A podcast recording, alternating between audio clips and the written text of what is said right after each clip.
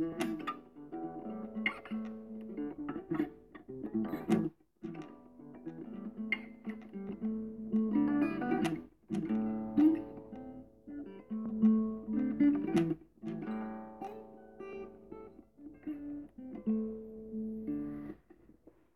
い、皆さん、こんにちは。プログラミング雑談です。今回は、こう、プログラムの楽しさ的な話として、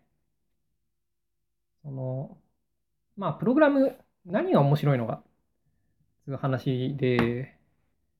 まあ、プログラム結構面白いじゃないですか。で、まあ、世の中いろいろ楽しいことあるんですが、まあ、プログラムの楽しさ言ったときに、まあ何が来るかな。まあ前回コード読みの楽しさ的な話をしたんで、今日はプログラムの楽しさとして、で、まあ思ったことの一つとして、でかいものを作る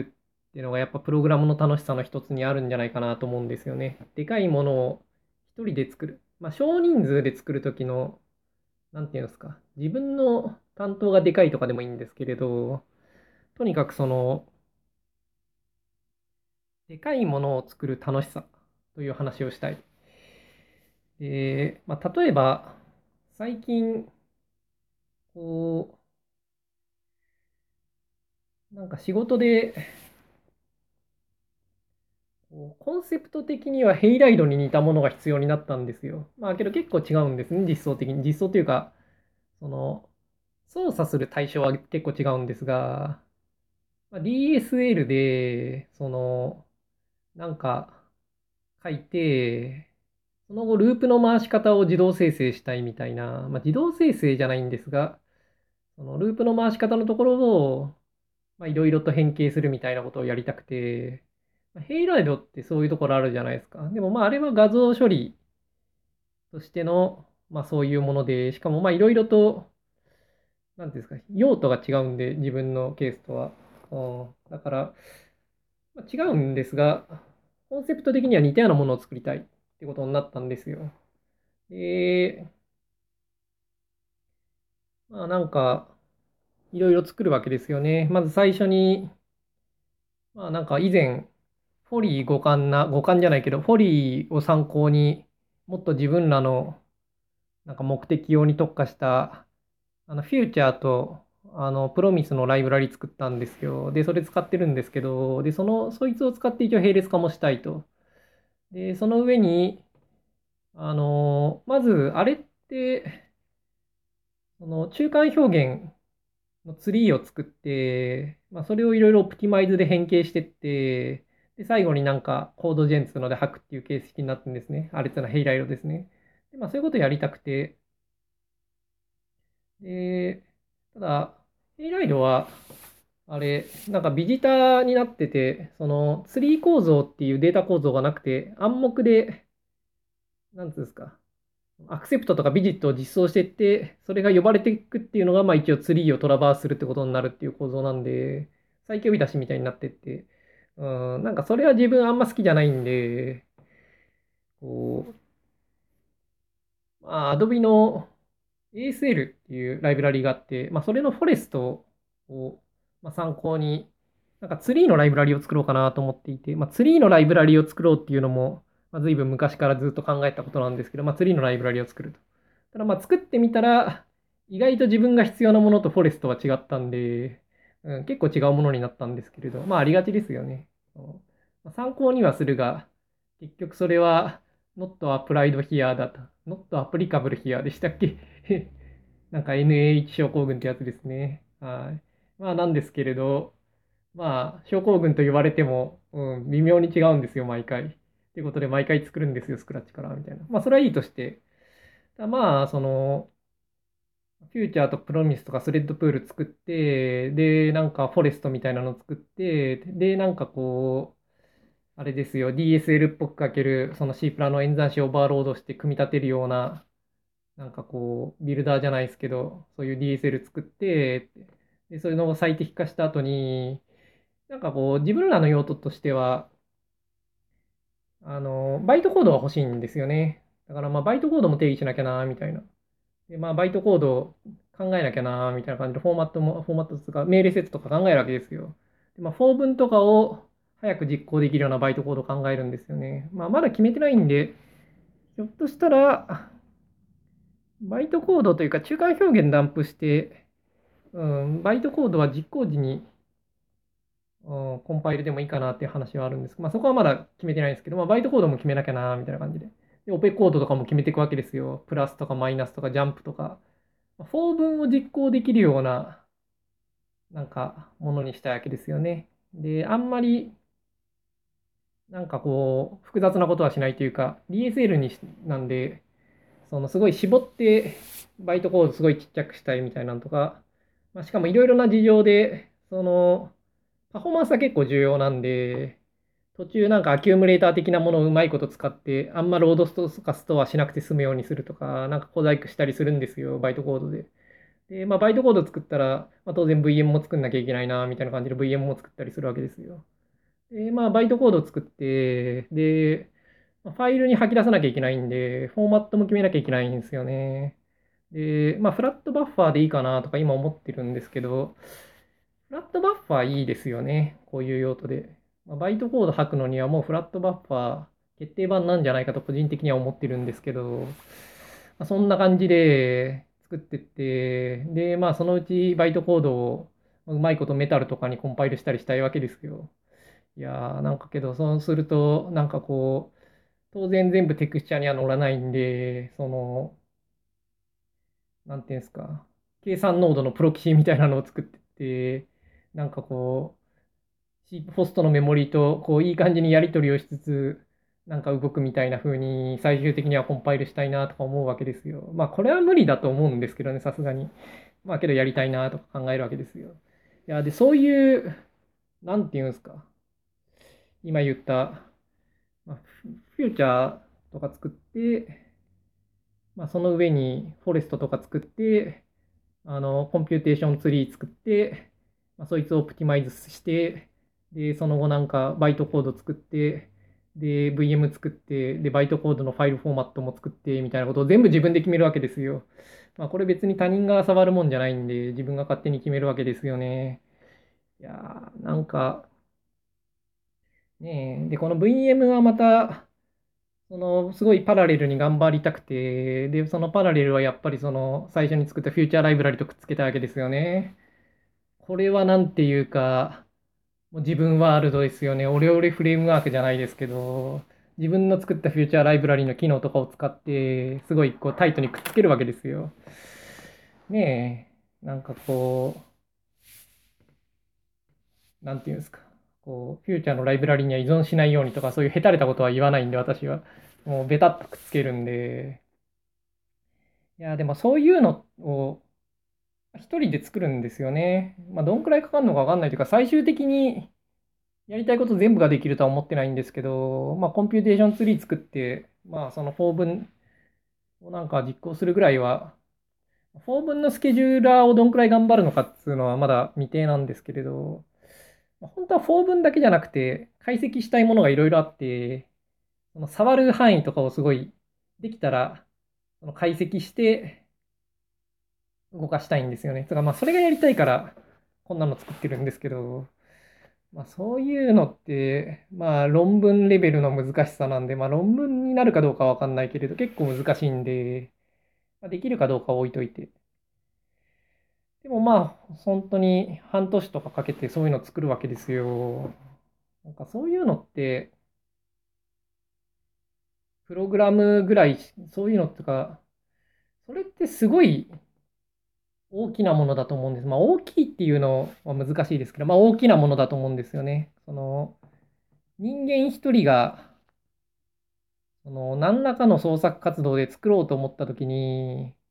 これだけの大きさのものを作れるっていうのは、プログラム以外にはないんじゃないかなって自分は思ってるんですよね。まあ、大きさをどう定義するかって話になるんですけど、まあ、ソフトウェアはそもそも大きさないだろうっていうスタンスも言えるんで、それこそね、ハードディスクに記憶されてる範囲とかだったら、もう数センチとかいらないぐらいで全部入ってしまうんで、うん。そういう点ではすごいちっちゃいものなんですけれど。まあけど複雑さとか、うん、その概念的な大きさっていう点ではやっぱりすごい大きいもんだと思うんですよね、ソフトウェアっていうのは。やっぱ一人でなんか家とか作るっていうのとはやっぱり家一人じゃ作れないだろうっていう話もあるし、なんかログハウスとか作るのはなんか海外で流行ってましたけどね、一時。うん。まあけどなんかそういうの、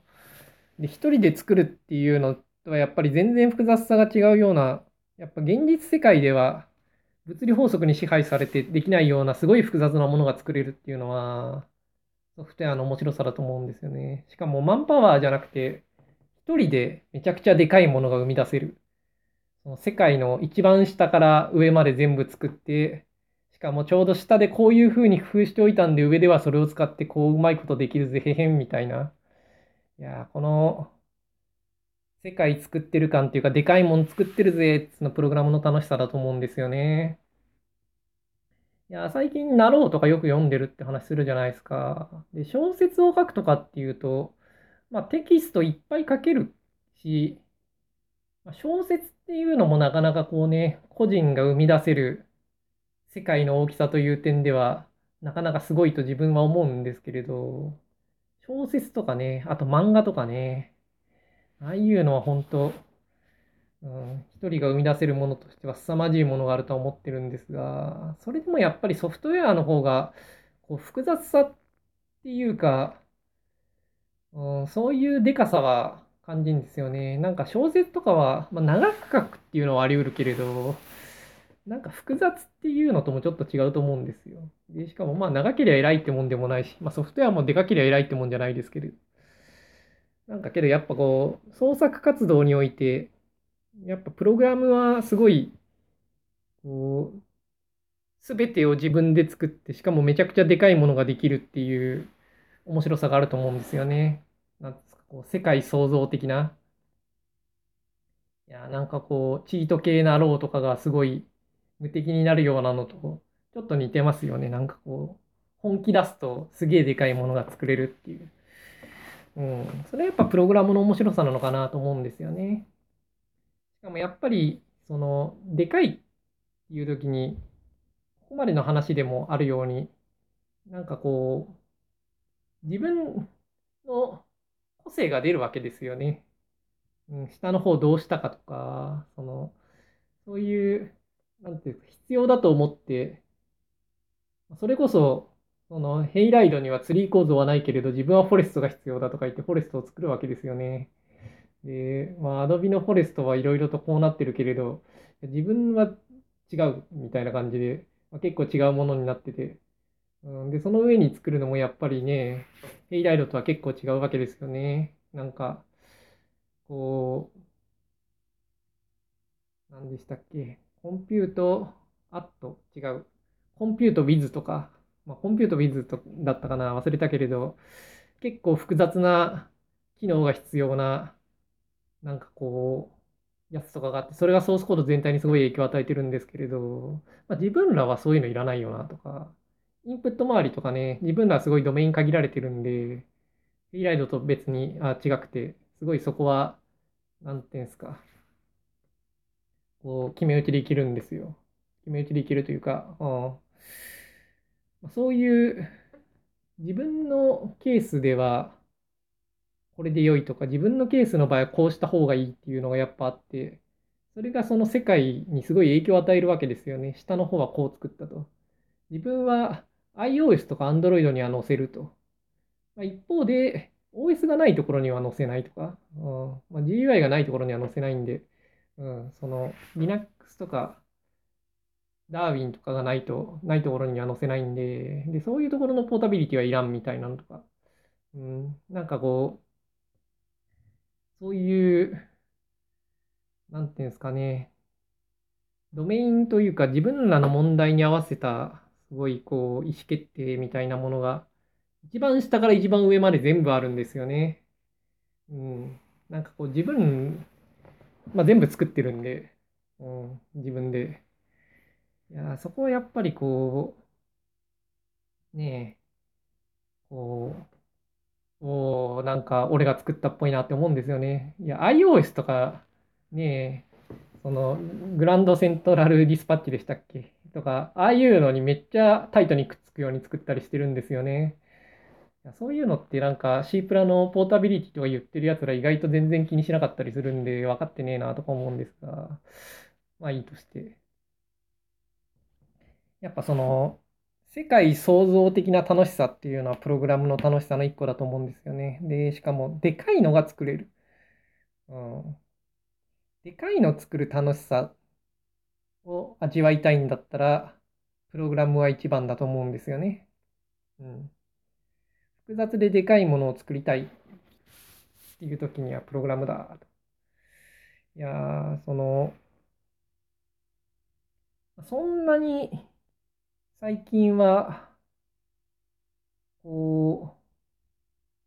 う、仕事をしなきゃいけないという立場でもないんで、別にプログラムしなきゃいけないわけでもないんですが、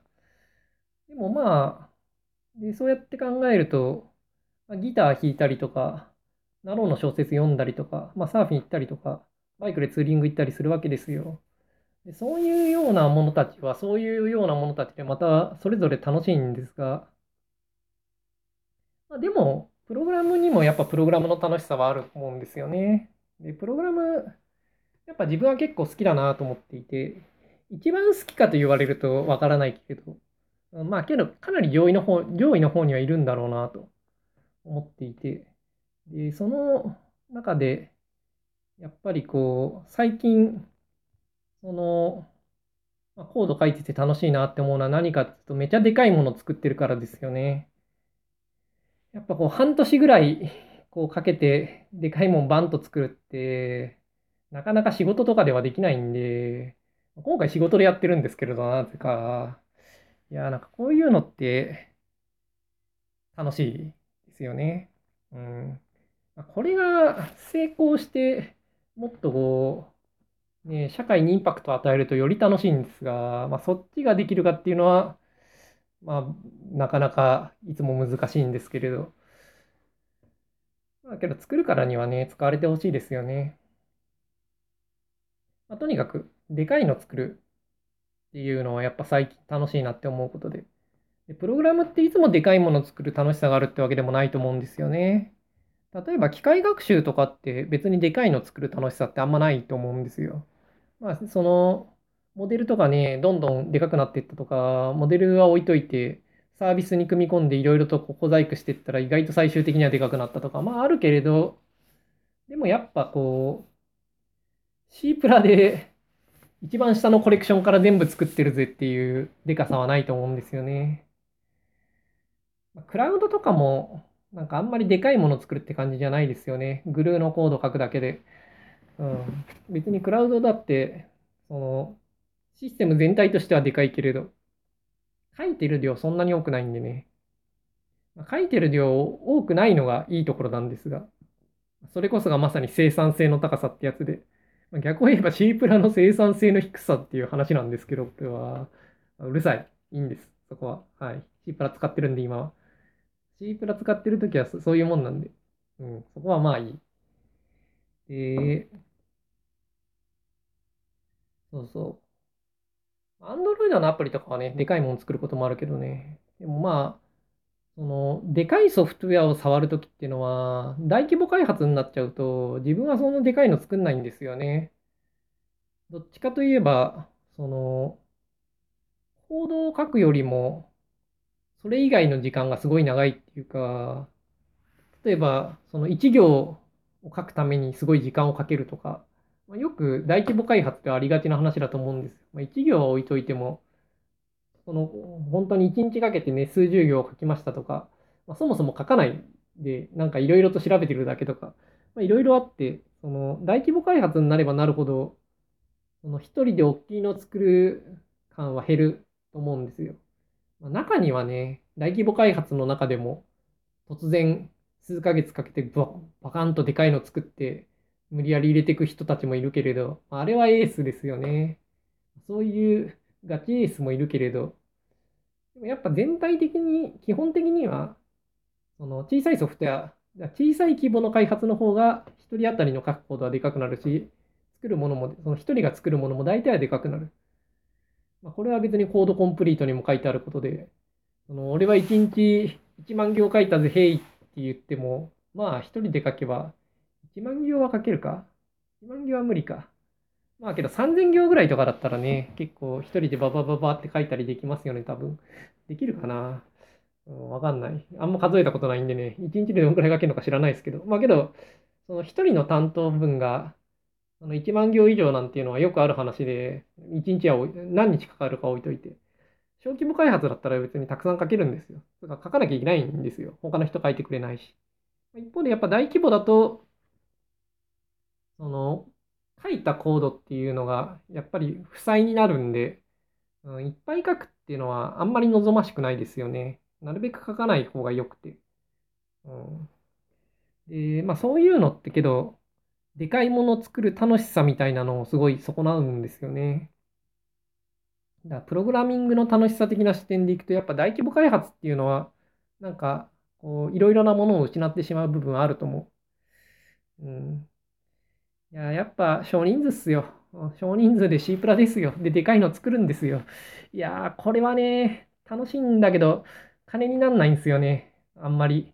うん、今回なんか金出てるけれど、珍しいですよね、こういうのね。だいたい C プラででかいの作るぜ、ヘイっていうのは、うん、飛んだして終わるんで、うん、1円にもなんないんですよね。いや、楽しいんですが。まあまあまあ。いや、でも C プラね、いや、この前ちょうど、イネーブルイフのところで、いやー、なんか全然コンパイル飛んねえな、みたいなんで1時間ぐらい悩んだりとかして、いやー、C プラ、そういうとこありますよね。いや、だから、C プラいいぞっていう気もあんましないというか、難しいんですけど、でもやっぱ全部作る感はあるのはやっぱ C プラですよね、今だと。いや、C プラやっぱ、その、11になってからね、テンプレート周りがすごいいろいろできるようになった結果、うん、なんかその、03の時にあった、いろいろできなくて結局めんどくさいっていうのから微妙になんか逸脱していて、うん、まあけど一方でたまにめんどくさかったりとか、あと、その VS コードのコードブラウザーいいんだけど、めっちゃメモリー食うとか、 Go To Definition すると、なんか30秒ぐらい返ってこないとか、なんかそういう、こう、いいんだが、Kotlin の方がいいみたいな、そういうとこもありますよね。いや、 Kotlin とかだとそういうのないからね。一瞬だからね。Kotlin で書いててね、めんどくさいこと書かなきゃいけないとかほとんどないですしね。いや、 Kotlin はいい言語だ。はい。いや、まあ、 Kotlin の話はいいとして。いや、でもやっぱ C プラはね、やっぱ全部作らなきゃいけない。全部作る楽しさがありますよね。逆に、その、それが嫌だっていうのも C プラですけどね。そのコレクションとかもう作りたくねえよみたいな、今更。いや、そういう気持ちめっちゃよくわかりますけどね。でも C プラは結局、その、STL にないコンテナは自分で作らざるを得なくて、しかもコンテナ作るのめちゃくちゃめんどくさいんですよね。イテレーター書くのめっちゃめんどくさいし、イテレーターとコンスタントイテレーターも作んなきゃいけないわけですよ。アホかと。で、コンストラクターもなんか、コピーコンストラクター作って、ムーブコンストラクター作って、コピーアサインメント作って、ムーブアサインメント作ってみたいな。アホか。まあ、そういうところいっぱいあるんですけど、C プラは。いや、でもやっぱ、全部端から端まで自分で作ったオレオレワールド感はすごいありますよね。しかもやっぱラムダとかね、いろいろあるんで、結構自分ワールドができるんですよね。C プラは。それこそもう DSL とかも作っちゃいますからね、中でね。やばいですよね。しかもまあそいつをね、C プラのサブセットにしてね、手でパースしてね、そのバイトコードにするような動的なロードと静的コンパイルと両方動かしちゃったりしますからね。やばいですよね、C プラ。いや、まあそれをみんながやるって話じゃないですけど。いやー、なんかそんなの一人で作ってるとかね。まあ、ちょっと C プラ以外じゃないわって気がするんですが。うん。まあ、でかいの作るの楽しいっすよ。うん、やっぱでかいの、ねえ、なんか何度も作ってると飽きてくるけれど、何年かに一回はやっぱ作んないと、プログラマー魂みたいなものがなんかちょっと欠けていきますよね。だから今回でかいの作ってるのはすごい、なんかいいタイミングでいいことやってるなと自分的には思っていて、いいっていうか、その、有意義なこと自分にとってやってるなと思ってて、うん。いや、やっぱたまにはでかいの作らないとね、プログラマーはね、いかんです。はい。で、まあ、でかいの作るの楽しいっす。うん。まあね、完成しないとね、めっちゃ悲しいんですけどね、でかいのはね、ほんと。いや、でかいの作るぞっつって完成しなくて、もう何億円という金が消えてったプロジェクトとかも世の中にはいっぱいありますからね。いや、そういうのしかも結構見てますからね、自分はね。いやー、自分がでかいの作るのもまあまあな恐怖はありますけれど。まあけど、今回は少人数なんでね。うん。まあ自分がその作ってできなくたって、まあ大したことないですよ。大したことないっていうか、今回が仕事を受けるとき、前にも言ったと思うけれど、その、チャレンジングなことをやるっていうことで受けてるんで、その、まあできない可能性もまあまああるよなっていうような難しいものに挑むっていうコンセプトでやってるんで、まあ実際完成しない可能性はまあまあありますね。はい。まあけど、やればできる子だってところを見せてやりますよって感じででかいの作るんすよ。いやなんかそういうのいいですよね。やっぱプログラマーは、こう、ある程度成長してって、あなんか、もう大体自分で何でも作れるなって最初の頃に結構思うんですよね。きっとプログラム3年目ぐらいですかね。ミニックス本読んだりとかして、トラ本とか、ドラゴンブックとか読んで、とか、なんか一通りそういう、なんですか、OS とかコンパイラーとかいろいろな本を読んで、もう完全に理解したきりってなった後に、いろいろとコード書いて、まあ、何万行かのコードとか書いた後ぐらいに、まあ、大体自分で作れるなって思う瞬間が来ると思うんですよ。それは、一瞬プログラミング極めた気がするんですけど、全然そんなことはなくて、それ気のせいなんで、実際に作ってみると作れないんですけれど、まあけど最初に、なんか2、3年目ぐらいにそういうゾーンに入るんですよね。で、その後、でも、でかいの作るのには、うん、一人じゃ無理だみたいな話になって、まあ、でかいっつっても、その10万行とかのゾーンに入っていくと、まあちょっと一人じゃ無理だなってなって、で、人が入ってっていろいろ作ろうとすると、いろいろな理由でいろいろなものは作れないっていうことに気づいていて、まあ、だんだんと、なんですか、これリスとか、アマゾンの、なんかこう、マネジドサービスをなるべく使うようになって自分では作ら作らない大人になるんですけれど、まあ、たまには、この、ね、童心に帰って、俺何でも作れるぜと思ってた頃の自分を思い出してでかいの作るの、いや、いいですよ。楽しくて。はい。そんなことやっってるって金になるのか、それはプログラマーのプロフェッショナルとしてどうなんだって話はあるんですけど、まあ、一方で、その、たまにそういうのをやらないと、それはそれでやっぱプログラマーとしてどうなんだと、逆の意味でどうなんだっていう風になっていくんで、うん、たまにはでかいの作る方がいいっすよ。はい。ということで、プログラミングでかいの作るの楽しいぞって話でした。それではまた来週。